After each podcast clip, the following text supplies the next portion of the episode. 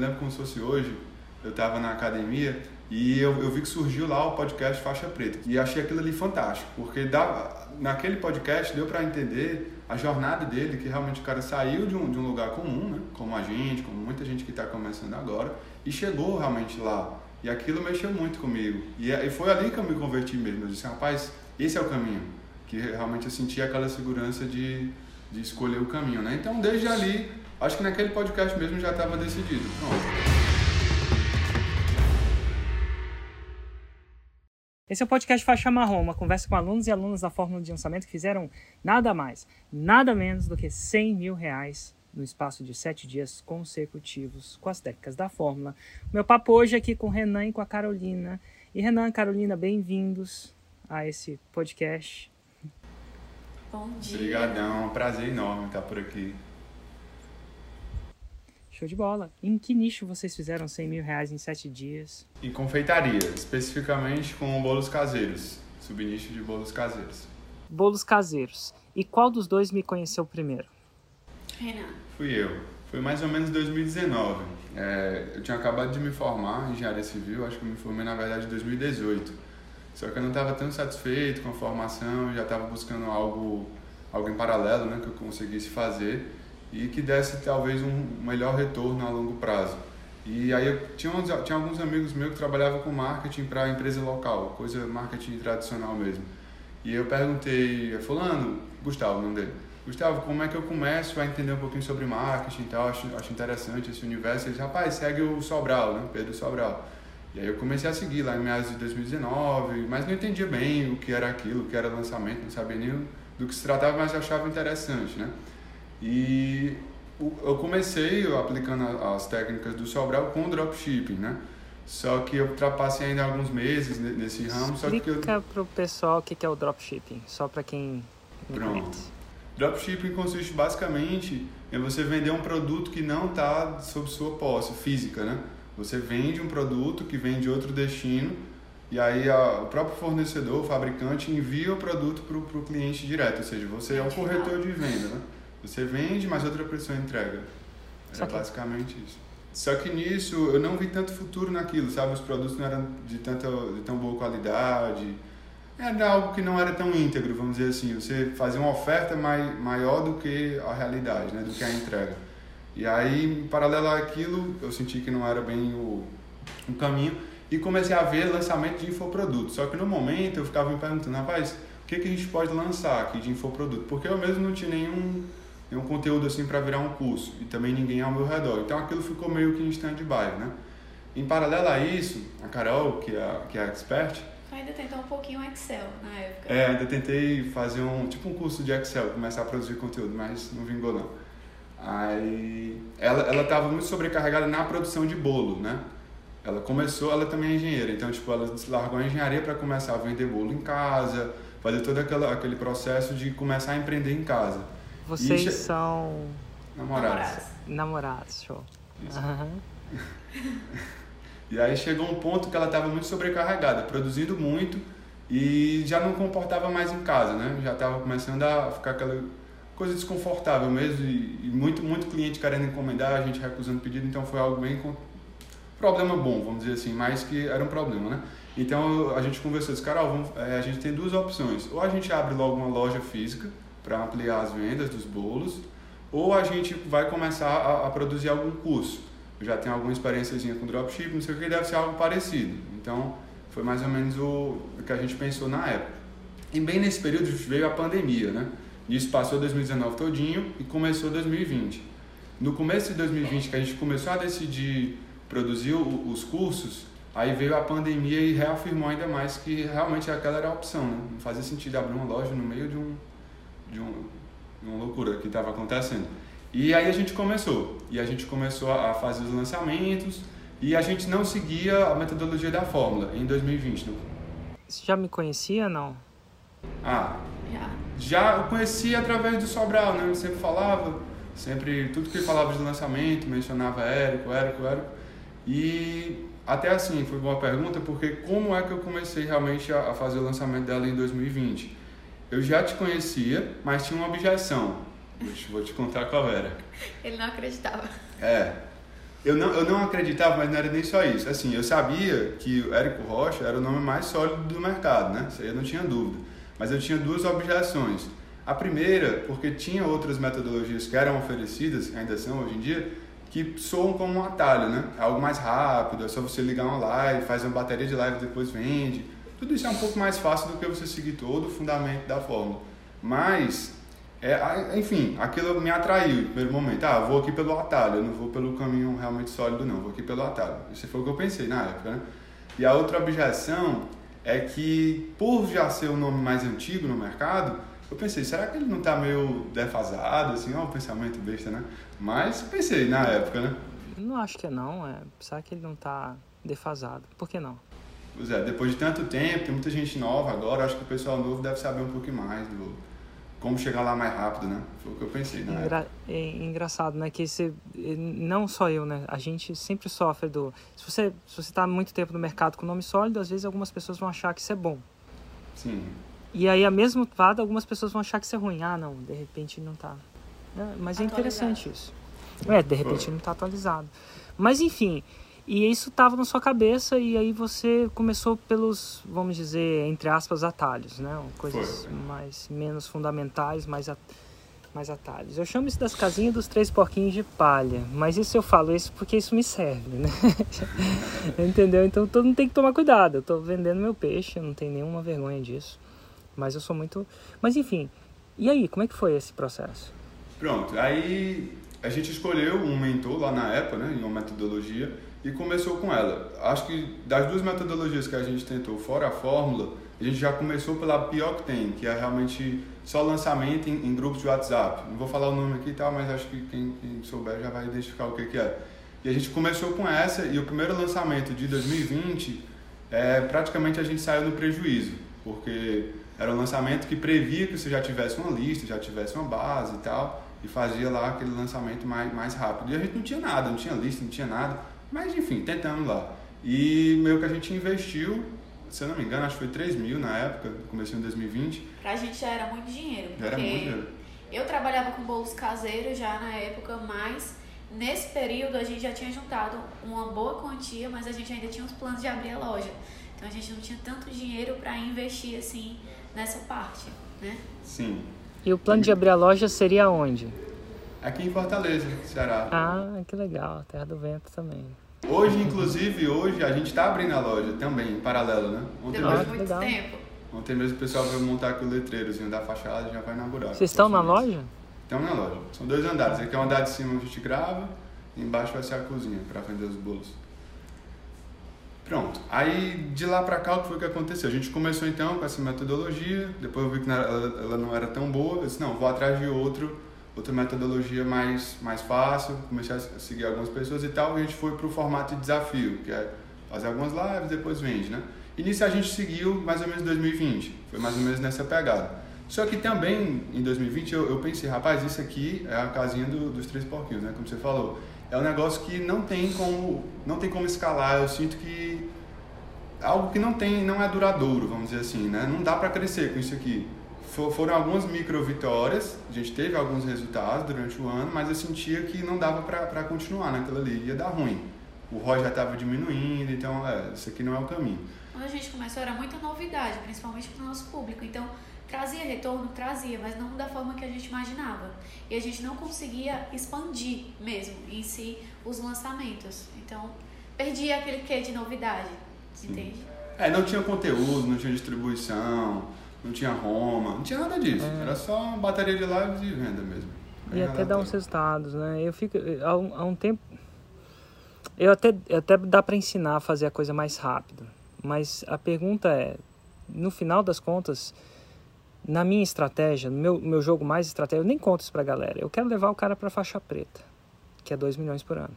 Então eu quero construir uma base que seja boa, mas que tenha a chance de levá-lo à faixa preta, que são 2 milhões por ano. E algumas estratégias não chegam à faixa preta, na minha opinião técnica, né? Então é tipo essa casa que eu tô aqui, é uma casa de palha, muito bom, me serve. É de palha, literalmente. Eu não consigo construir vários andares disso aqui não. Né? Então é rápido, rápida a construção, tem uma manutenção relativamente alta, mas, mas ela só chega até uma certa altura.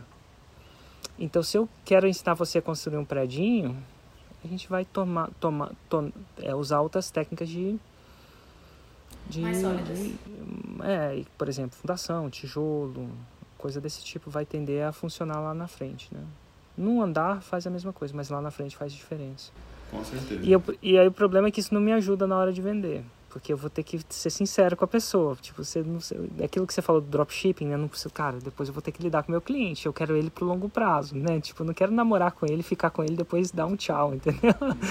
Eu tô querendo um cliente mais pra casar, entendeu? Então você não pode falar umas paradas que vai dar ruim no casamento, entendeu? Você, tipo, dá.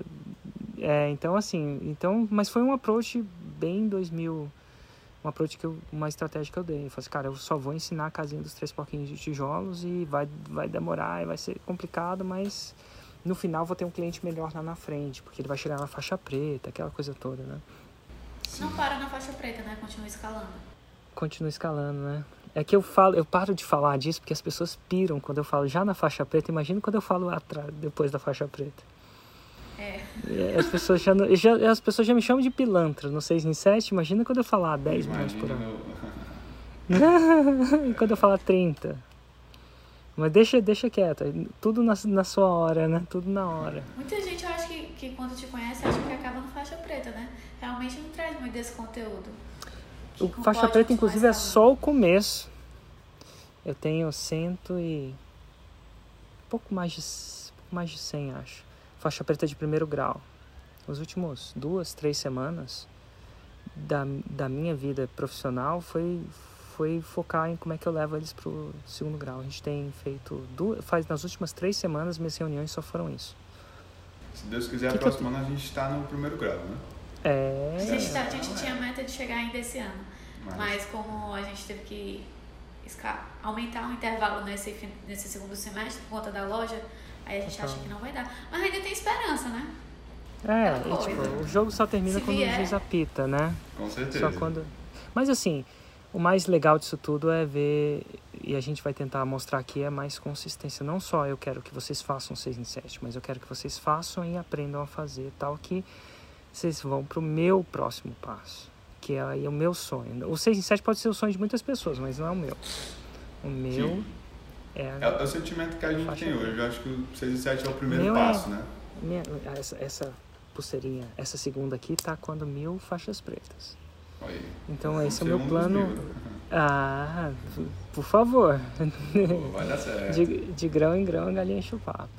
Mas assim, dito tudo isso, então eu tenho que criar um. Se eu quero ter mil faixas pretas, né? Ter criado, ajudado, eu tenho que criar um jogo que me permite isso. Então meu prédio é um prédio um pouco maior. Sim, com certeza. Mas enfim, a gente fecha esse parêntese. E aí você. Mas quando é que chegou uma hora que você resolveu voltar ao. Pronto. Olha, É, Procurar algo mais sólido, né? Isso. É. Assim, o, o desejo já existia, né? O desejo, o sentimento de quem estava no caminho errado, isso tudo já rolava. Mas o, que faltava mesmo era aquela confiança de encontrar o caminho que, ah, não, peraí, esse é o caminho, né? Tipo, eu continuava sabendo que era que existia, continuava sabendo que era o meu líder do mercado, essa parada toda. Mas, assim, uma particularidade minha, como consumidor do, de conteúdo, eu não, eu não conseguia me convencer com o conteúdo mesmo, tipo, se eu entrar no seu YouTube e ver, ah, vamos falar sobre Roma. Aí eu assistia um vídeo de Roma e aquilo me convertia, não... Eu não sei porquê, sinceramente, mas aquilo não, não virava muito a chave pra mim. O que não virou... tava te atraindo. É, o, o que virou mesmo a chave pra mim, ainda me lembro como se fosse hoje, eu tava na academia e eu, eu vi que surgiu lá o podcast Faixa Preta. Surgiu não, né? Já, tinha, já existia, mas eu descobri, não sei como, nem lembro como, mas eu descobri o podcast Faixa Preta do, especialmente do Senhorete, e Caio Senhorete, de musculação, né? E aí eu comecei a assistir, eu vi e achei aquilo ali fantástico, porque dava, naquele podcast deu para entender a jornada dele, que realmente o cara saiu de um, de um lugar comum, né? como a gente, como muita gente que está começando agora, e chegou realmente lá. E aquilo mexeu muito comigo. E, e foi ali que eu me converti mesmo. Eu disse, rapaz, esse é o caminho. Que realmente eu senti aquela segurança de, de escolher o caminho. Né? Então, desde ali, acho que naquele podcast mesmo já estava decidido. Pronto, acho que esse aqui vai ser o caminho. E é tanto que quando chegou lá o Insider, a gente assistiu, o Insider não, o Mundo FL, né, que era FL ao vivo antes, a gente assistiu todinho, mas eu já tinha comprado o Insider lá no podcast do Sr. Ed. E assim, não foi fácil, né? Falando aqui agora parece que foi moleza, foi só chegar lá e comprar. Mas a gente investiu praticamente o que a gente tinha. Né? A gente ainda tinha que. A gente já foi, já chegou lá sabendo que ia ter a venda do Insider, é. só que a gente não tinha dinheiro para pagar. Então a gente já foi pensando. A gente já falou com algumas pessoas antes: olha, se a gente precisar de um dinheiro emprestado, você pode ajudar e a gente paga, a gente vai pagando, não se preocupe, a gente vai pagar. A gente só precisa assim, de um empurrão para começar. E nisso eu ainda vinha produzindo alguns bolos, já estava perto ali, tinha a maratona de Natal, então tudo que eu conseguia produzir, fazer os cursos e juntando toda a migalhinha, a gente foi juntando para que quando a gente chegasse lá a gente conseguisse comprar. Mas a gente tinha certeza que não ia dar. Mas a gente estava disposto a pedir emprestado correr atrás, né? Realmente. Sim, a gente consegui, a gente ainda pegou um empréstimo com o pai dele. Foi.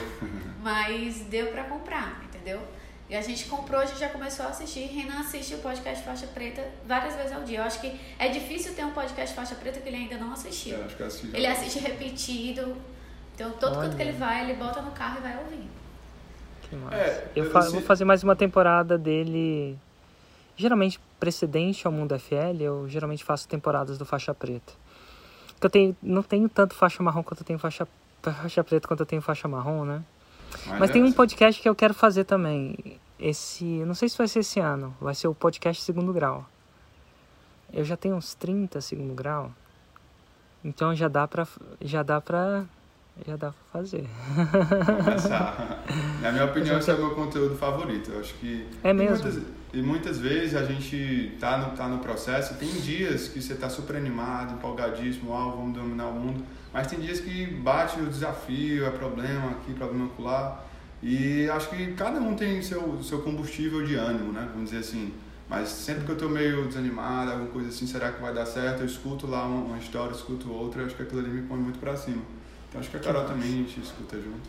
Acho que é isso. Exatamente. Bom saber. O, Bom saber que o faixa preta é o mais legal para vocês. Não, é porque ele, ele dá, permite que você entenda um pouquinho da jornada entender também que as pessoas que chegaram lá não eram pessoas extraordinárias que tinham alguma coisa de muito diferente. Também eram pessoas comuns. E, geralmente, quando a gente vê algo assim muito mirabolante, querendo ou não é, a gente chega a duvidar. Mas as pessoas que chegaram lá são pessoas que são extremamente inteligentes, são pessoas que tinham tudo a favor. E na verdade é muito o contrário quando você passa para ouvir. Tinha pessoas lá que estavam em situações infinitamente piores do que a gente, é. que estava perdido e ainda assim virou o jogo de uma forma inacreditável. Então eu acho que permite que outras pessoas se identifiquem também. Não são só pessoas extraordinárias que chegam lá, são pessoas comuns. Às vezes são pessoas mais lascadas do que não tinha como ficar pior e a pessoa ainda conseguiu e consegue ir aumentando cada vez mais. Então tem pessoas que a gente vem acompanhando já tem um tempo, desde o ano passado, e parece que não para. Cada dia que se passa vai superando cada vez mais. E isso motiva muito a gente nesse, nesse aspecto. Porque somos pessoas querendo ou não. Muita gente duvida também. Quando a gente falou que a gente ia fazer a mentoria, a gente não fala nem exatamente o que, que é para não assustar. Cheguei para os meus pais e fiz: olha, a gente vai fazer uma mentoria com um cara que tem. É uma mentoria cara. Então, é um cara, não, é o cara, né? Finais de semana. A gente trabalha de domingo a domingo. Então, assim, de domingo a domingo a gente está aqui produzindo, está trabalhando. Então o pessoal fala assim: nossa, mas você só faz trabalhar agora, não sai nem para jantar e não sei o que. A gente, não, mas a gente tem uma meta. Então a gente precisa realmente trabalhar para chegar lá. E eu acho que o podcast Faixa Preta ele dá muito esse estímulo, esse gás. Tem dias que tudo que era para dar errado dá. Aqui na loja, no ateliê, em tudo. Então tem problemas às vezes com a plataforma mesmo. Então eu acho que dá esse combustível de você entender que você também pode. Que é difícil você se colocar nessa situação às vezes. E quantos anos vocês têm? Eu tenho 27 e ele tem 25. 25. Ah, garoto. Antes dos 30, estão aprendendo a empreender digitalmente. Mas então vocês juntam todos os negocinhos, pedem um empréstimo emprestado pro seu pai e entra no Insider. Sim. Engraçado, né? Que vocês já entraram no Insider de uma vez, vocês nem passaram Foi. pela fórmula. Não. Já já foram. Às vezes a gente sempre imagina que o seu, seu aluno tipicamente vai passar por uma escadinha, né? Uhum. Acho Mas... que o Insider permite você chegar mais rápido também, né? A gente já tinha essa visão de que com o Insider já a gente comprados, né? as metas é. muito mais rápido do que com o Fórmula. E, e tem uma outra coisa que eu acho que é diferente de vocês, do que a maioria das pessoas é que vocês bateram a cabeça antes. Eu dei a sorte. Com certeza, com certeza. As minhas, as minhas outras opções me fizeram um grande favor. é, porque se você parar para perceber, primeiro que elas me introduziram a você, né? Isso é, é, é, de alguma forma. Mas assim, às vezes, às vezes isso joga a seu favor. É bom ele namorar com outras para dar valor com certeza. A, a, gente, né? Às vezes isso acontece. Então tudo ao seu tempo. Tudo ao seu tempo. Mas, Mas aí vocês entram. Engraçado, porque aí o, o processo é, é tipo. Conta pra eles quanto vocês pagaram no Insider, só pra eles terem uma noção. A gente pagou aproximadamente 50 mil. Total. E a gente, a gente escolheu Olha, a vista, né? É fe, fe, fantástico. Você, você, você, fez o financiamento com seu pai, que o juros é mais barato, né? Foi, mais barato do que. Vai ganhar um desconto. Dito tudo isso, é... olha que interessante. O primeiro produto que eu vendi para vocês custou? Cinquentinha. Cinquentinha por ano. Por ano. É, então, assim, engraçado como isso pode acontecer, né? Isso Total. Bom. Mas enfim, agora vocês tinham pagado 50 mil, também a expectativa estava lá em cima. Aí eu tinha Sim. que entregar. Esse é, o, esse é o problema de vender alguma coisa por 50 mil. Pensando que eu quero um relacionamento de longo prazo para vocês. Pensando que eu quero, na, mais na frente, vender um produto ainda mais caro, porém ainda melhor. eu tenho que entregar agora, né? Assim, nossa, eu quando eu falo eu, eu representando a minha equipe, minha empresa, eu tenho que entregar, porque senão você vai fazer as suas contas no final do ano. Sim, com certeza. E a, e a entrega foi surreal, assim, acho que a gente não tem nada a reclamar da, da entrega, não. Mas teve um ponto que não só a gente bateu a cabeça em 2020, mas a gente ainda bate até hoje, que é o que? Em 2020, a gente teve micro vitórias ali. A gente conseguiu lançar, querendo ou não, né? Lançou, passou Sim. o ano todinho lançando e teve algum, teve algum lucro ali. E isso, querendo ou não, de, desenvolveu na gente um certo vício. Por quê? Porque a gente sabia o que dava um, um resultado, querendo ou não, e tinha uma novidade. Entre escolher o que a gente já sabe que dá resultado e uma novidade, vira e mexe, a gente estava indo para o caminho do, ah, vamos fazer isso aqui que a gente já sabe. E meio que a gente sabotou algumas, alguns fundamentos, mesmo pagando caro, por ter aquele vício de, de a gente já ter feito antes, de uma maneira Y, X e Z, né? E até hoje a gente ainda luta com seguro. isso. É um porto é, seguro. É, um porto seguro, exatamente. É, essa é a desvantagem de eu não ter te pegado na base, né? Isso. Exatamente. Você já vem, você já, você já vem com sotaque. Com sotaque, exatamente. Exatamente. Então, você desenvolver o inglês numa pessoa com sotaque é um pouco mais desafiante às vezes, pode ser desafiante, né? Mas enfim. E como é que foi? Como é que, mas como é que foram os seus, seus, seus lançamentos a partir desse momento, mesmo ainda com um pouco de sotaque? Sim, o primeiro já foi muito bom em janeiro. Deixa eu abrir aqui só os números para ter uma ideia. O primeiro já foi muito bom em janeiro. A gente já investiu praticamente 30 e voltou lá 90, então já, já era bem melhor do, do que acontecia em 2020, né? Então a gente, opa.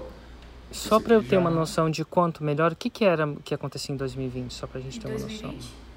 É, 2020, é, você falou gente... que 90 era bem melhor do que o que você, tipo de resultado que você tinha em 2020. Isso, em 2020, é, o, mesmo, o mesmo produto, né? A gente investia menos, mas também tinha um retorno menor. A gente investia tipo 15, voltava 35, Entendi. 40. Agora, agora você já estava com um investimento um pouco maior e, mas proporcionalmente o que ficava no bolso também era bem maior. Né? Bem maior, exatamente. E a gente bateu já na trave aí do 6 em 7, né, em janeiro. E deu aquele ânimo, né? Claro. É, realmente uhum. acho que a gente acha que está no caminho. E, e foi basicamente isso, o primeiro passo, né? E daí a gente continuou, a gente foi seguindo e mas assim, teve alguns percalços que a gente meio que não, não seguiu constantemente, sempre produzindo os conteúdos, distribuindo. A gente meio que fazia o lançamento, aí dava, aparecia alguns problemas, a gente desaparecia, a gente desaparecia, dava uma dispersada. Não foi algo contínuo o ano inteiro é, focado no lançamento. Teve algumas dispersões no meio do caminho, né? Acho que até hoje a gente uhum. ainda dá assim uma dançadinha Nossa. na questão do conteúdo. A gente sabe já, inclusive lá nas mentorias do Insider, uma coisa que sempre falam pra gente é justamente isso. Aí agora a gente espaçou um pouco mais os lançamentos para ter uma organização melhor nesse ponto, que pra gente é um dos pontos que a gente tem mais dificuldade. Entende? É, tá, a gente, tá todo mundo começando, né? se reinventar. Sim, sim.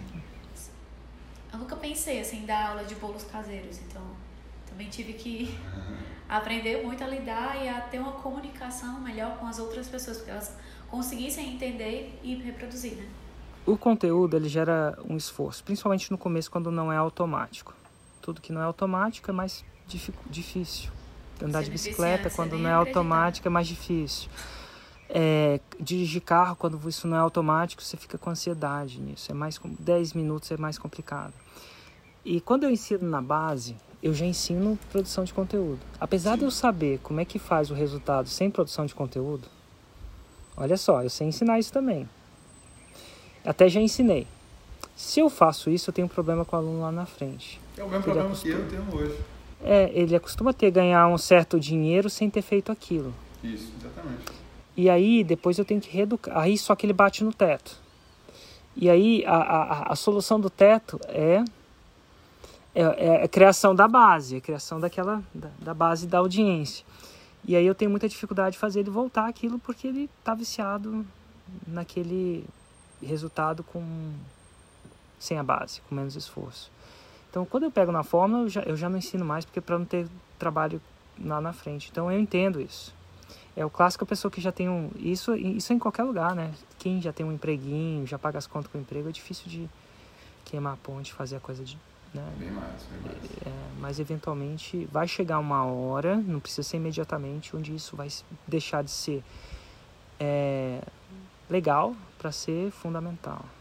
Já Essa chegou. conta vem. É, a conta, a conta vem, né? Você deixa uma trinca na parede, você vive com essa parede faz um tempo, mas chega uma hora que a trinca chega no teto. E aí, e aí você tem que reestruturar. É o que você falou. Você tem que dar uma pausa e falar assim, vou ter que consertar a fundação. Interessante. Mas vai ser esse, esse, esse processo vai ser, enfim, é, didaticamente é um, é um ônus e um bônus, né? Sim. Tipo, é tipo eu ensinar você a fazer uma dieta bem hardcore agora e perder 10 quilos.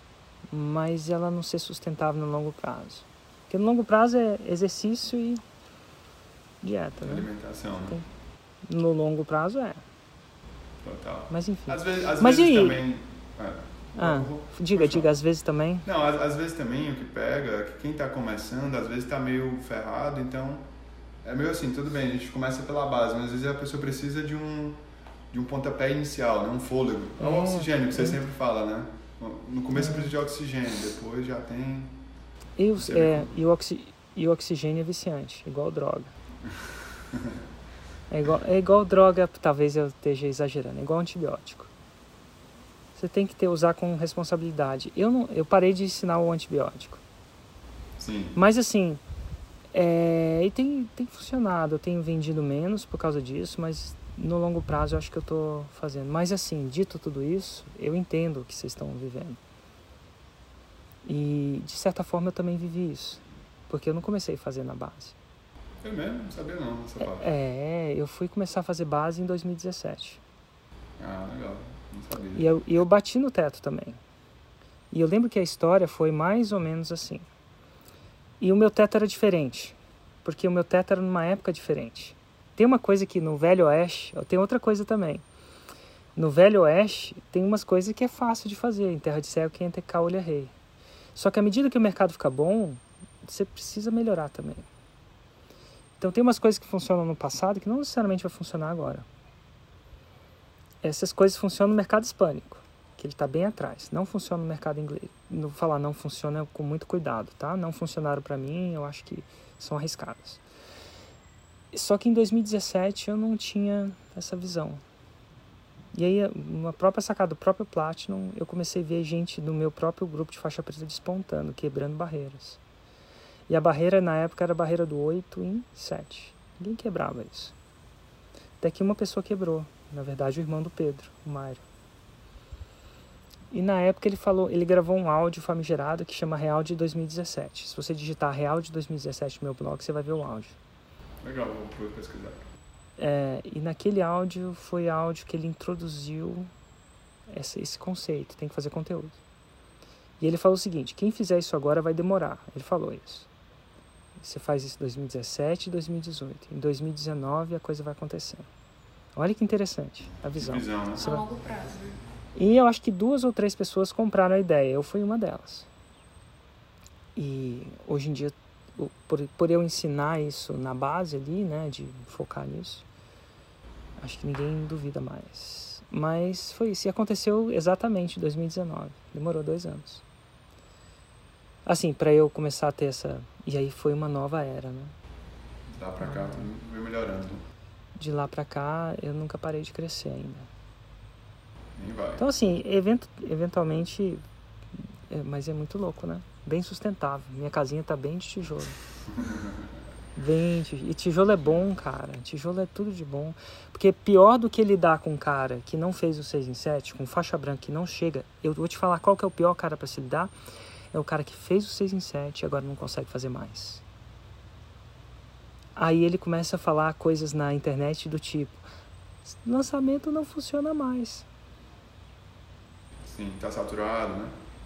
Ah, tá saturado. Eu falei, quero ver ele falar tá saturado agora, eu entrevistando uma pessoa por dia com a casinha de tijolo. Tá saturado? Será que tá tão saturado assim? Em bolo, inclusive, que também todo que mundo fala que né? tá. É, tem tanta gente falando, tô vendo aqui, tô entrevistando uma pessoa que tá super saturado, inclusive, entendeu? Então eu vou com um exemplo mostrando que não. E, e assim, eu podia fazer três exemplos por dia. Mas eu também tenho vida. Não. Então, assim, eu tô com um por dia. Às vezes eu faço faixa preta, às vezes eu faço faixa marrom. Mas quase todo dia, segunda a sexta, eu tô aqui. Tenho estado o ano inteiro. Com pessoas diferentes. Então, assim, para mostrar para as pessoas essa, a saturação. Inclusive, falando de vida, o sonho dela é começar a velejar. Eu já velejava, morava, morava na Pô, praia, né? sério? Faz três anos que ele me enrola. Não, vou desenrolar não, vai dar certo. É assim, ó. Eu vou te falar, Agosto olha- é período de vento aqui em Fortaleza. Não, em julho você começa. Aí vai. Que massa. Vocês estão no aí melhor lugar do mundo para fazer isso, né? Pra velejar. Ele morava veleja. pertinho do Cumbuco ali, né? Já foi do Cumbuco? É. Não. Já fui. O Cumbuco, para mim, ele é muito craudiado. Ah, é, muita gente mesmo. Tem então, assim, gente mesmo. tendo a, tendo a possibilidade, eu sa... gente, quem é fã do Cumbuco, nada de errado, tá? Mas tendo a possibilidade, eu baixaria um pouquinho mais. Porque você sai do crowd completo. Sim. Do crowd, da multidão, né? Então, eu, eu iria para um Guajiru, Flecheiras. A gente tava lá essa uma semana. Você não precisa nem descer até aqui o Preá. O Preá, pra mim, é o melhor lugar do mundo para isso. E eu falo isso, melhor lugar do mundo, porque todo ano eu vou do Cumbuco a Fortaleza, do Cumbuco a Tins. Então eu vejo tudo, sabe? Não fica em todo lugar, mas eu- a gente faz um downwindzão. Um dia, quem sabe, a gente não faz junto, hein? Pronto, tava aí. mostrando. Aí, Vou ó. cortar minha pulseirinha com a quilha do kite, eu já falei pra ele. Vai cortar É. a pulseirinha com aquele do kite, hein? Olha, difícil, viu, inclusive. Possível, mas é Você vai ter que dar uma... é. Mas é Não. possível, vai, é. ser fácil não, a tequilha do kite. Tá um pouquinho usado que uma pedra pegou aqui, ó. Mas enfim, que legal, cara. Vão sim, eu acho que o kite foi pra mim uma das melhores coisas que eu aprendi nos últimos anos. Sou viciado. Hoje eu vou, hoje eu vou fazer um downzinho melhor. Muito bom, natureza, vento. Se eu, você já parou pra pensar de sair de Fortaleza, ver o estado do Ceará quase que inteiro, né? Uma parte dele pela água. É, sem igual. Quando você tá lá em alto mar, que Velejando. vem a praia, né? É algo sem... É, e tipo, você dançando com o vento. Porque você dança com ele, né? Você não pode nem ir muito contra, nem muito a favor, é uma dança. Faz um tempinho que eu parei de ir, mas da última vez que eu fui eu vi um golfinho. Aí eu fiquei morrendo de medo. Não... Ele achou que era um tubarão. Achei que era um tubarão. Não faz diferença. né? Eu nunca vi um tubarão, mas. Bem, nunca né? vi. Nunca vi falar alguém que foi atacado por um tubarão no kite. E se, e se foi, eles não contaram pros turistas, né? Eles se enterraram. Mas tartaruga tem muita. Tem que tomar cuidado até para não bater nelas. Às vezes elas, elas vêm curiosas em cima de você. Legal. Tartaruga eu nunca vi, não. Só vi o As golfinho. tartaruga, mesmo. as tartaruga. Mas enfim, deixa eu perguntar. Então vocês fizeram 90 mil no seu primeiro lançamento. Aí vocês devem Foi. ter ido pro segundo. Como é que foi o segundo desse ano de 2021? O segundo não foi bom porque a gente estava desorganizado e a gente fez um semente. Aliás, foi bom, mas Hum. Não foi ruim. é, foi uma falhazinha nossa. Mas a gente foi para um semente de outro produto, né? A gente investiu mais ou menos 3 mil e voltou 15. O cara não foi bom, sim, não foi ruim não, mas teve essa... Mas não- ainda não tá no nível de expectativa que você queria. Aí você foi Isso. pro terceiro. E aí, o no terceiro? deu melhor, em março. Aí a gente se preparou, começou a organizar o que estava faltando. Daí a gente já faturou quase 155 mil. Ah, em março. É, agora essa vocês estão falando de um 6 em 7 de adulto. Com folga, né? Sem trave, sem nada. Olha que legal. E esse foi o único 6 em 7 que vocês fizeram? Não, Não. a gente já fez três. Aí de lá pra cá vem continuando. Vai, isso foi em março, né? Aí em maio, 6 e 7, por 120 mil. E agora nesse último, de agosto, foi 130 mil. Show de bola. Então tá estabelecido, não é sorte. Não, não, Não é só. sorte, mas Não é precisa sorte. escalar. Mas a gente sabe que não aumentou tanto por conta do conteúdo e por conta da desorganização. É, e, você já, e, e é muito bom quando você sabe e tem clareza, né? Sim.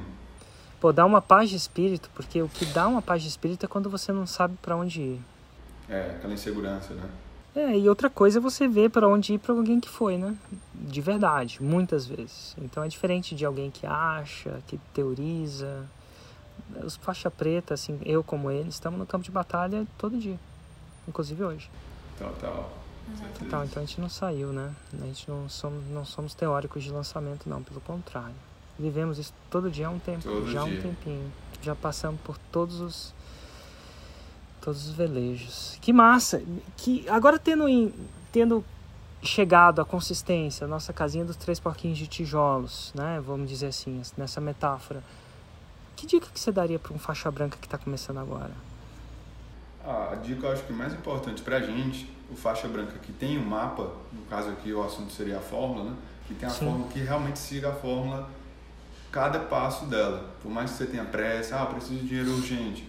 Dá um tempinho, segura a onda, mas segue a fórmula, que é o caminho mais, mais sustentável que existe e, é- e é o que funciona, né? Não adianta querer fazer alguma coisa mais rápida, pegar um atalho, que vai quebrar a cara mais cedo ou mais tarde. E a questão da estabilidade do a conteúdo. conta. É, o- o- eu acho que o conteúdo é, é o que solidifica né, o lançamento. Tanto que é o que a gente enxerga que tem embaçado um pouco na nossa situação. Acho que é a questão da produção. Principalmente quando a gente era faixa branca, a gente tinha muito essa mania de faz o conteúdo, faz o lançamento, aí deu bom e some. Some. Para. Do lançamento volta. Aí isso também detona, né? Faz o conteúdo, faz o lançamento só. É que nem aquela que faz a dieta, faz os exercícios, aí vai pro casamento, casa, depois vaza da dieta, né? Vaza do exercício. Aí o que, que acontece? Aí tem que daqui a pouco retomar novamente. Né? Eventualmente a consistência vai levar no longo prazo. Que massa. Tipo, agora a gente tá com a missão de fazer raiz, bem dizer, todo dia. Tanto pra É. editora da gente ter mais conteúdo pra ela ir editando, quanto pra gente conseguir alimentar. Então a gente tá tentando agora fazer raiz todo dia. Já já tem raiz. A gente vai fazer já hoje E à o fato- tarde. O fato de você ter o ateliê vai te ajudar, né? Vai, vai sim. Vai. A gente começou na cozinha do meu pai, né? Então era bem improvisado. A gente tem um cenário e tudo, tem uma estrutura mais Total. E viabiliza vamos fazer mais. propaganda aí dessa loja, de on- onde ela é, pra quem quer conhecer vocês ou a loja de É vocês. aqui na Aldeota, Barão de Estudas com Costa Barros. Ela ainda não abriu, vai abrir agora em outubro, dia 16 de outubro, nossa inauguração. A gente vem trabalhando na loja, na verdade, desde o finalzinho do ano passado, tem uma reforma bem demorada. O pessoal, Carol, meu Deus, a loja não vai sair, porque eu dei uma parada na produção, mas justamente para conseguir conciliar os dois. Não é fácil, mas a gente está tentando. Também a loja vem muito com a pegada pra gente. Ó, A fachadinha, como ficou legal. Não Ficou sei se dá pra ver. a fachada. Nome Dá pra ter uma noção. Nossa, bem bonito mesmo. Tem até um banquinho na frente. Legal, né?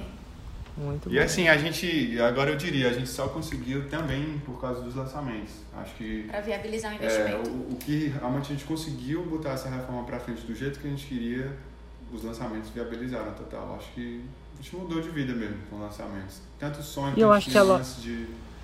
E a loja vai facilitar a produção de conteúdo pra vocês. Vocês vão ter um espaço pra isso e tal. A gente e vão estar nisso no campo de batalha, né?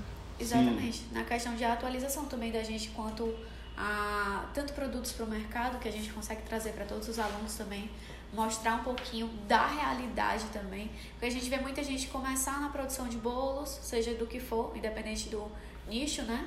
Começa e começa a dar aula e larga. E aí o conhecimento que você tem você não perde, óbvio. Se vocês parassem de fazer conteúdo agora, o seu conhecimento permaneceria. Mas o que, que acontece? Quando a gente consegue vincular e trazer isso, a gente se mantém atualizado e consegue trazer uma nova visão para os alunos também. Então, o nosso Legal. foco para a loja é justamente ter mais atualização no mercado também. Pra Não deixar morrer. Pra fortalecer o curso, né? Também, é. Total. E que massa. Uma, uma curiosidade é. Ah, deixa eu perguntar antes da curiosidade: é qual, como é que o pessoal te encontra no Instagram, caso eles queiram te encontrar, aprender a fazer as paradas do bolo? Carolina Xavier Oficial Underline. Com Xavier com X e Carolina com C. Total. E lá deve ter o endereço da loja também, caso alguém queira. A gente tem outro Instagram para loja. A gente não quis unir os dois porque eram públicos diferentes. Um quer aprender a fazer e o outro quer comprar. Então, se eu quero vender e eu fico lá ensinando algumas vezes receitas, conteúdo, poderia ser que se tornasse chato para os clientes. Claro. Então a claro. gente preferiu separar. Você, E qual é o Instagram aluno da loja? Carolina Xavier Doceria. Um é oficial e outro é doceria. É mais o mesmo nome, Hum. Carolina Xavier. Total, Carolina Xavier do Oficial e do Doceria. Incr- Impressionante é que às vezes eu, fico, eu sempre ficava pensando, nossa, será que às vezes produzir conteúdo pode ser repetitivo? É uma pergunta que algumas pessoas fazem. Ah, Mas que hoje- a gente se faz todo dia. Você É, cara, e eu vou, vou dar. Será, mas peraí, isso não tá repetitivo? E eu vou te falar o seguinte: se eu tivesse pensado nisso, eu não, talvez eu não teria entrevistado o Caio. Sim. Porque já tinha feito outra entrevista parecida? Outro, eu já fiz 50. Ah, não vi os- E eu vai nem vi os saber, outros. Vai saber porque foi o Caio, entendeu? E vai saber se você tivesse assistido outro. Tem gente que vai se identificar com vocês, tem gente que vai se identificar com outro, tem gente que vai começar a escutar, nossa, vou seguir a fórmula porque vocês falaram, tem gente com outro. A gente subestima isso, né? E já pensou se eu não tivesse entrevistado o Caio? Talvez, e assim a gente nunca sabe, né? Talvez você não teria visto aquela entrevista, não teria, sei lá, não entrado no Insider e hoje não estaria com faturamento de, se não me engano, 3, 6 em 7. Sim. Acho que E talvez não. não teria trilhando, é, não, tri- não estaria trilhando uma, uma faixa preta agora. Olha que louco. É muito louco isso. E talvez não estaria com essa lojinha, um chuchuzinho aí no, na aldeota de, de, de, de Fortaleza, entendeu? Então, assim, eu não subestimo o poder de estar aqui, não. Eu- de verdade. Consta, com, constantemente. A gente E nunca sabe o que... Talvez a gente não tenha deixado claro aqui, mas um agradecimento de coração, porque acho que realmente isso é veículo para mudanças de vidas, tá? diretamente. Algo que a gente, há dois, três anos atrás, a gente olhava numa profissão que a gente não via futuro, se sentia perdido. Que é- onde é que eu vim parar, meu Deus do céu? Terminei a faculdade, estou num lugar que não me enxergo, que não, enfim, não vejo saída. E aí vem, vem toda uma trajetória para chegar até, até o que você construiu. Eu acho que a gente deixa aqui o agradecimento A gente tinha muita preocupação também. Renan, nem tanto, mas tipo, a minha faculdade era fiéis. E aí ia chegar uma hora que a conta ia chegar, daí eu ia ter que pagar. Pagar. Então, assim que eu saí da faculdade, eu já fiquei desempregada. Então, desespero, já pensando em quando o FIES chegasse, que chegava tipo dois anos depois, mas ia chegar, o que, que eu ia estar fazendo para pagar essas contas, porque eu sou gêmea. Meus pais têm quatro filhos. Então, assim, era muita gente para dar conta, pagar duas faculdades, tem a minha irmã mais nova, e eu ia ter que arranjar um jeito de pagar essa faculdade. Então, a gente tinha também algumas questões que uma hora ou outra ia bater na porta e talvez se a gente não tivesse entrado, agora a gente tivesse uma situação bem complicada. Tá ficando boa de copy, não tá não? Então, É. É porque é real, né? É, Mas a- até um, um ponto também interessante, conteúdo quando a gente começou, que é a parte dela gastronômica, né? Ela só sabia falar de receita, não sabia falar de outra coisa. Era receita, receita, receita. Os caras, ó, vamos dar uma evoluída, vamos falar um pouquinho também sobre venda, né, e tal. E hoje, Isso hoje isso já está bem estruturado, né? Ainda falta um pouquinho da pitada de copy, né? Porque o produto em si, ele é uma parte, mas a copy é o, é o que realmente Eu- faz a, o jogo virar. É, é o que faz muito o jogo virar. E o, o que eu falo pra vocês é que por mais que pareça que ainda falta muita coisa, pensa só no que aconteceu. Eu vou te dar só um exemplo, só pra vocês saberem como vocês estão bem posicionados. Assim, relativamente. Eu comecei a descobrir isso aos 33 anos. Aos 33 anos eu comecei a descobrir, comecei. E na época não era tão assim.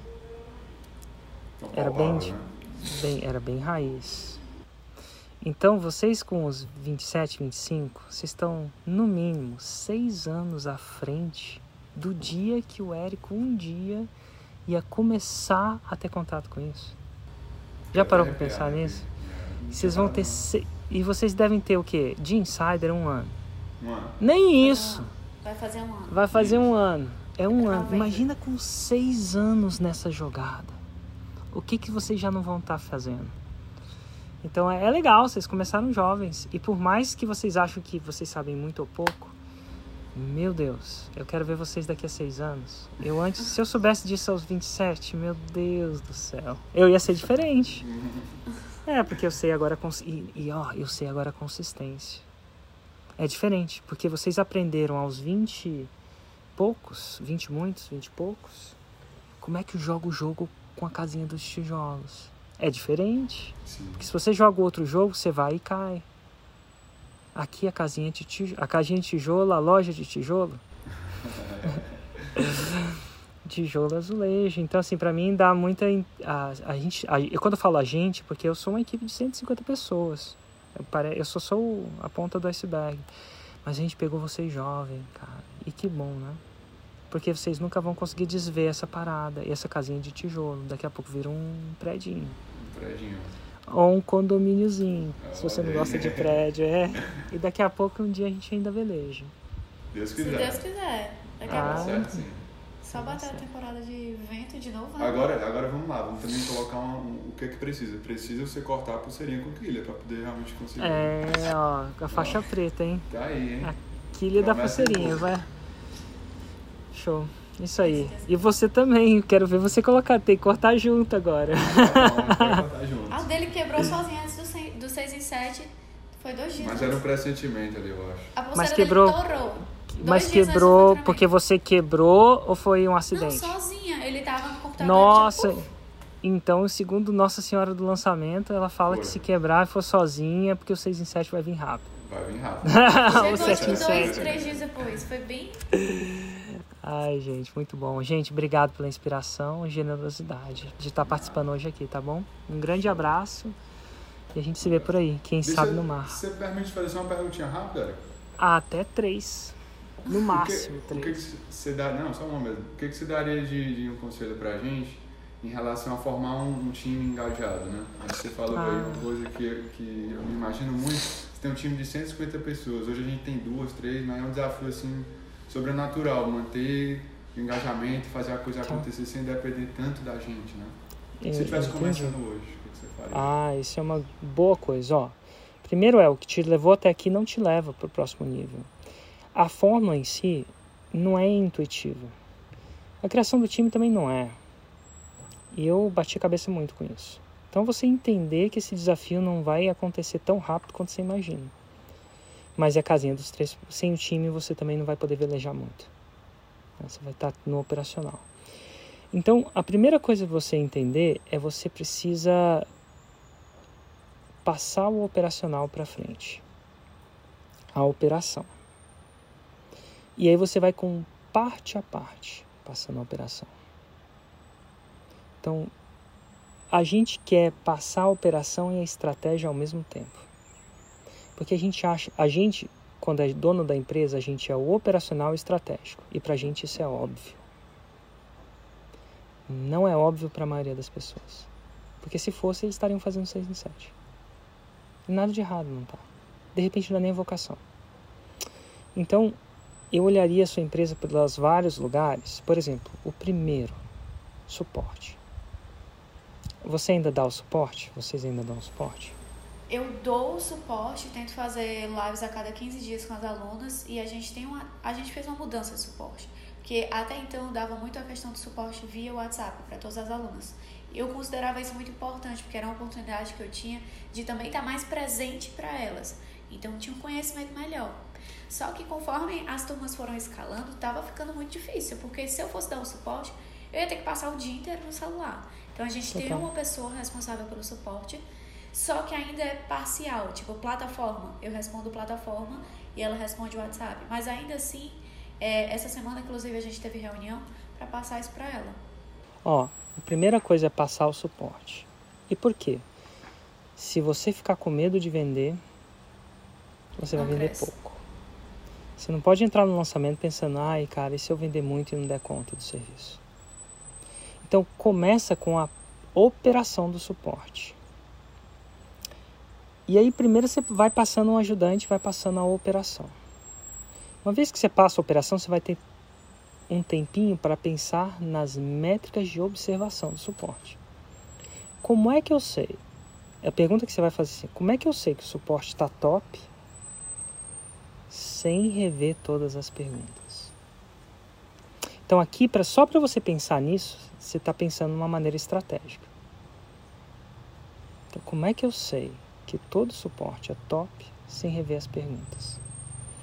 E aí você vai pensar em estratégias, e aí você vai começar a pensar numa estratégia de fazer isso. Como é que eu sei que todas as análises do Insider são top sem ver todas elas? Você sabe como? Acho que a avaliação do navegador, coletar... Existe um, proce um, processo, existe um processo que chama NPS. É um método. É duas perguntinhas. É uma pergunta, na verdade. Na verdade, são duas, se você quiser. O quanto você recomendaria essa pessoa que te deu essa resposta para outra pessoa? Você não fala se foi ruim ou boa a pergunta. Quanto você recomendaria?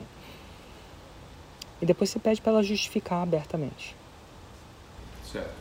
Se ela der uma nota menor do que 8, ela é. Ó, de 8 a, de 9 a 10 é promotor. Ela gostou. Tá recomendado. 7 a 8, ela é neutra. Menor que 7, ela é um detrator. Ela nem sabe disso.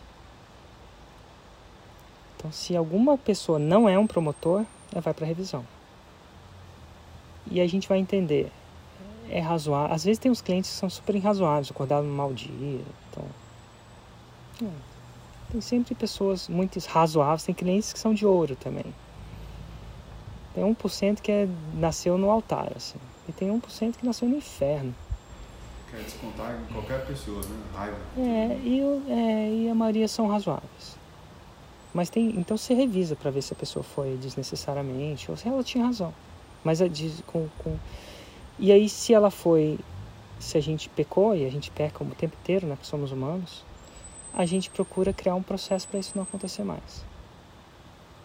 Perfeito. Então, agora você não está trabalhando no negócio, você está trabalhando pelo negócio. Pelo negócio. Então, você está estrategicamente fazendo a arquitetura. E a primeira área que você precisa olhar isso, senão você não vai conseguir vender. A segunda área que eu olharia é tudo que seja. Então aí você vai querer olhar algumas métricas e saber se está tudo bem. Uhum. E aí, esporadicamente, você faz um spot check. Deixa eu ver se a métrica está certa. Deixa eu ver uma análise nota 10 se ela merece nota 10. Entendi. É, então é isso. Então o suporte vai. Então por, aí você vai criar uma operação. Vai ter uma, depois duas pessoas. Um, três é, três é como é que é? Dois é um e um é nenhum. Você vai começar, depois de você criar isso, você vai criar redundância. Você não vai ter uma pessoa, vai ter duas, três. Por quê? Porque essa pessoa tira férias, fica doente, pede demissão, sai. Então você vai criar redundância nesse processo. E se ela não estiver fazendo, das duas, uma. Ou não existe uma comunicação clara, um processo claro, ou ela não tem perfil. Eu não tenho perfil para suporte. Não quer dizer nada de errado comigo. Mas eu não sou uma pessoa de suporte. Tem pessoas que amam suporte. Ajudar a criação, a alegria do cliente. Verdade. Mas aí você vai trabalhar nisso, devagar. E aí você vai procurar fazer isso na segundo lugar, que vai ser na operação do lançamento. Você não quer ter preguiça de lançar nem preguiça de vender. Preguiça eu falo assim. Toda operação do lançamento tem que ser feita. A operação, não estou falando de escrever copy não falando na operação, mandar um e-mail, abrir carrinho, testar carrinho, fazer as páginas, fazer os anúncios, tudo operativo tem que ser colocado. E aí você vai criar essa operação no lançamento. É, ainda não estratégico, operação. Aí você vai delimitar o que, que faz. Você vai criar um SNA para eles. Show, faz sentido. Operação. E aí, e aí, você, aí você vai conseguir lançar sem ter esse, se fala. É, né? é um parto pra gente, na verdade, porque tanta coisa pra fazer que já vai, né? Mas... Total, mas assim, na sua loja você não vai ter uma ajudantezinha pra te ajudar? Vai. Então aí não, você vai ter que ser os aprendizes. A gente quer fazer com que ela gire sem necessariamente a gente precisar estar Total. lá dentro o tempo todo. Eu, eu, o seu negócio de lançamento é a mesma coisa, mas às vezes demora um pouco mais. Que a gente imagina. Mas aí você vai ter o operacional do lançamento. E aí depois, então você vai ter mais ou menos operacionado, mas você vai estar gerenciando essas pessoas ainda. E aí, a partir dali que você tiver o seu operacional do seu lançamento, o seu suporte relativamente sem você, você está olhando, aí você vai começar a pensar num gerente de projetos. Certo. Tem dois jeitos de você conseguir esse gerente de projetos, ou promover alguém que tem essa aptidão de lidar com pessoas. O gerente de projeto lida com pessoas, e projetos, e metas. E gerencia o projeto, que é isso que você está gerenciando. Ou, ah, a resposta não está boa, por quê? Vamos ver. Ou a pessoa ficou doente, ou a pessoa tirou férias. Todas essas pessoas. Essa pessoa, geralmente, eu pegaria uma pessoa, consideraria, ou você tem uma pessoa que tem muita aptidão e queira subir para a área de liderança de projetos, porque tudo na vocês são projetos. Até a reforma do seu negócio foi um projeto, projetinho. Nosso negócio não é uma linha de produção, é projeto, projetinhos. Então, não é o McDonald's. O McDonald's tem poucos projetos, ele tem uma linha de produção. Ele não é um, o nosso a gente está sempre construindo. Nós somos construtores a gente não é síndico. Tem muito pouco de síndico e mais construtor. Então esse gerente de projeto, ele vai pegar o próximo projeto. Qual vai ser o próximo projeto? Ah, criação de conteúdo. Como é que a gente... Ah, a gente vai querer criar raiz todo dia. E esses caras existem no mercado. Eles não precisam nem saber de bolo nem lançamento. Mas se eles forem uma pessoa mais ou menos, ele faz a forma de lançamento, ele, ele consegue o gerente de projeto ele vai começar, e não deve ser um consultor, não. Ele vai começar mapeando todos os processos. Um gerente de projeto vai pegar, esse é o meu lançamento, estuda aí, daqui a pouco ele mapeia e cria a planilha do lançamento. Faz sentido. E depois ele gerencia isso, porque vão ser múltiplos lançamentos, muitas coisas. E ele começa gerenciando vários projetos. Ele pode gerenciar. No começo era a Priscila gerenciando todo mundo. Ela gerencia o suporte, ela gerencia a tecnologia, a gente tem tecnologia e tal. Gerencia eventos, a gente tem eventos. Nem todo mundo tem, mas a gente tem. É, financeiro. Gerenciava tudo. tudo. E ela, depois, depois de um tempo, a empresa foi crescendo e ela falou assim, agora Priscila, você tem que contratar ou formar ela outros gerentes. Hoje a gente tem um gerente financeiro, um gerente de tráfego, um gerente de conteúdo, um gerente de eventos. Então foi crescendo assim. Show. Dessa esfera de gerente, só me corrija se eu estiver errado, será que é um desafio a pessoa querer aprender a lançar e querer lançar por conta própria? Porque, querendo ou não, sempre que ela vai receber da gente, seja participação, seja o que for, tende a ser inferior a ela lançar sozinha, né? Primeiro que participação não vai, fazer, não vai parar ela de fazer isso. Pergunta como é que eu sei disso. O fato é, o fato é o seguinte, a sua empresa, primeiro passo, tem que ser um lugar bom de se trabalhar. E bom de se trabalhar não quer dizer que você é bonzinho o tempo inteiro, não. Você tem que ser igual pai e mãe. Você tem que ser um bom pai e uma boa mãe. Não quer dizer que dar Doritos todo dia pro filho é bom de se trabalhar, não, porque aí você mima o seu filho. Mas você vai entender com o tempo que nem todas as pessoas nasceram para ser empreendedor. E nasceram para ser errado, querem. Olha o que vocês tiveram que passar, gente. Você, tiver, você teve que ir lá e pedir dinheiro emprestado pro seu pai. E botar o seu na reta e depois ter que olhar para a cara do seu pai e, e lidar com a, e ver ele falando, te falei que ia dar errado. É, com certeza. Então assim, não, não basta uma fórmula nem um método. Você tem que ter um pouco, tem que ter um, um quê de coragem, um apetite a risco. A gente compra risco. Você arriscou essa loja. Você não sabe se vai dar certo. Você espera que dá certo. A gente é doentemente, doentemente otimista. A gente tem essa doença. A gente Sim. é muito otimista. Mas nem todo mundo é. E tá tudo bem. Então você vai descobrir que sua empresa for um excelente lugar. Minha empresa tem 13 anos. Tem gente que está com a gente desde o começo. E olha que eu entrevisto um cara que fez 107 por dia. E outra, nem todo mundo é feliz sendo empreendedor. É muito louco isso. Tem gente que, que não quer lidar com levantamento de dinheiro, cliente, com todos os processos. Eles só Pressão. querem uma boa, uma boa empresa para trabalhar com aquilo que ele ama. Eu fico pensando se no banco, se o banco que eu tivesse, quando eu estava lá, eu trabalhasse com isso que eu faço hoje, se eu ia querer ter saído de lá, meu. Bom demais, décimo terceiro, férias, estabilidade, estabilidade entre a. Era bom. Não tinha tanta escala, mas chega uma hora que você precisa de tanta escala assim. Então, assim, o que você vai entender é que a maioria das pessoas, a maioria das pessoas, nós somos uma minoria que tem esse apetite de risco. Parece uma maioria aqui, Mas a maioria, ela quer um bom emprego para trabalhar, com honestidade, pagar os boletos, plano de saúde, a escola particular, eventualmente. Não é da escala que eles querem. Porque se eles quisessem, eles não estariam com você no começo. E não é porque eles vão estar com você, vão aprender. Eles podem, hoje em dia eles podem fazer a fórmula, custa 10 mil reais. E para muita gente isso é muito, muita gente isso é pouco, mas enfim. Então, tem, não é 400 mil reais uma franquia. Estou falando de uma barreira de entrada que todo mundo que quer dá um jeito. Então, primeiro é você entender que nem todo mundo pensa igual você, nem todo mundo é capaz de levantar o dinheiro como você é. É um empreendedor. O empreendedor é aquela pessoa que assume o risco. Você compra o risco, você assume o risco e você tira o risco do seu funcionário. Você paga ele por mês, todo mês, inclusive depois se ele pedir demissão e você demitir, é mais 40% ou 50% do fundo de garantia. Entendeu? É esse que você está ganhando para assumir o risco. Tirar das costas dele, né? E ficar com a gente. E, e, tá, e, e é assim, muita gente é muito grata por isso. Tem, nossa, a gente tem colaboradores muito gratos. Penso em sair. Eventualmente alguns vão sair? Vão. Por causa disso? Também e por causa do deles mudarem de vida e querem sair. Mas pensa comigo, se isso funciona para mim, que que mostra isso o tempo inteiro, todo dia, imagina para vocês que não é. A minha rotatividade vai ser 20 vezes maior.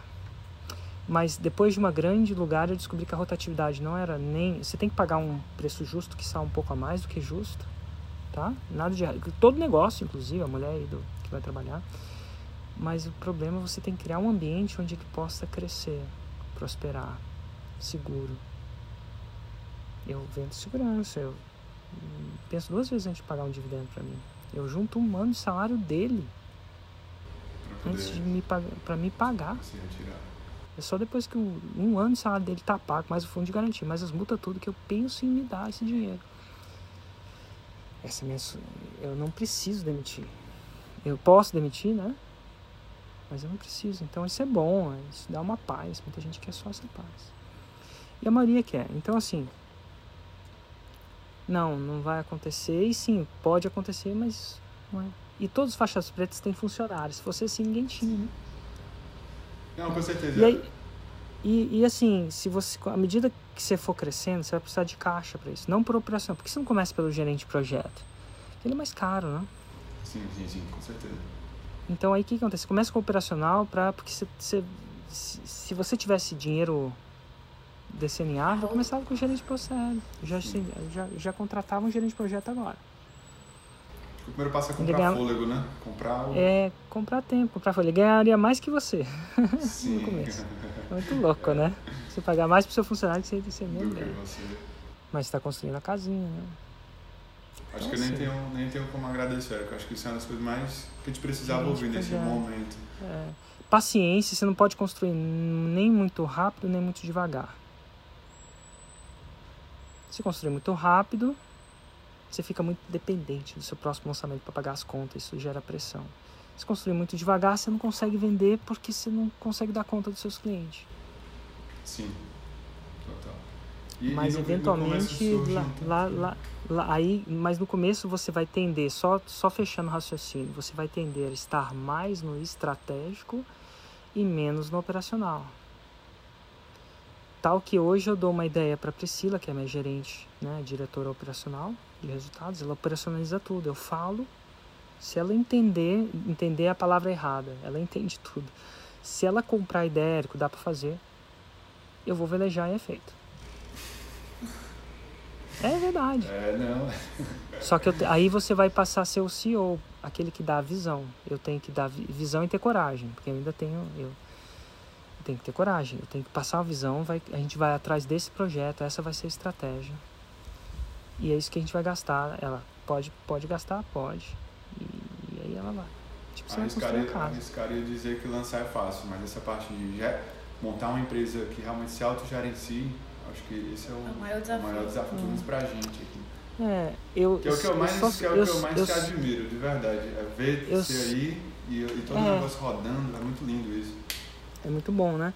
E ao mesmo tempo, eu, eu dou uma dica, é só você ter paciência. E cara, você está começando seis anos antes. Eu demorei para estar tá aqui sete anos. Total. Se eu começar de novo, agora eu já sei.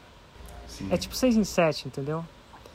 Mas eu demorei sete anos. Eu lembro que eu falei, vou voltar no Brasil para construir uma equipe. Em dois anos a equipe está formada.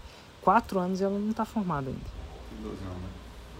É, né? Tipo, eu era faixa branca mesmo. Eu su superestimei. O que, que é isso?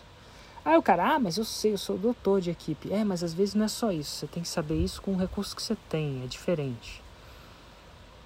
Então é muito legal e com sem risco né, desnecessário. Mas geralmente é isso. Aí, esse gerente de projeto, uma dessas gerentes vai começar a gerenciar todos os projetos. Ela vai começar a ser o seu braço direito. E ela vai tender a ela vai tender a contratar outros gerentes. Sim. Uma delas vai ser uma... né? e ela e a Priscila ama operacionalizar. Ela não consegue nem tirar férias tanto tempo assim, eu acho. Tem um tempo que ela ficou grávida e ela é- ficou mais tempo fora. Cara, Ficou querendo já voltar, né? meu Deus. Bem assim.